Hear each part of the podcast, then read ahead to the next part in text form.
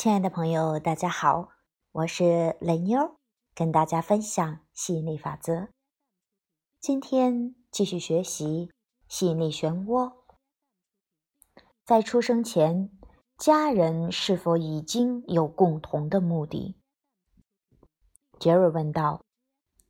既然我们的关系是永恒的，那么对于和父母或小孩的互动，我们是否有特定的目的，或者大家都差不多呢？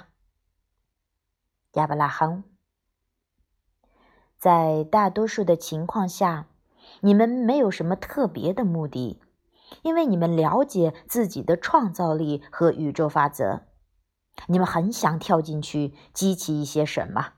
体验对比和从事创造，在你们眼中，父母提供了通往有形体验的顺遂路径，也是在你们年幼时提供稳定的生活，而你们则要奠定创造的基础，习惯有形的世界。你们心中最强的意念就是要进入有形的身体，沉浸在对比中。因为你们知道，对比才会让你尽力思索和享受生命。你们在出生前就期望自己和父母以及和其他人的关系，能提供给你们稳固的基础，让你们体验对比，也能靠着这个基础发射出愿望，体验扩展。你们也知道，在体验生活的过程中，大大小小的细节都会浮现出来。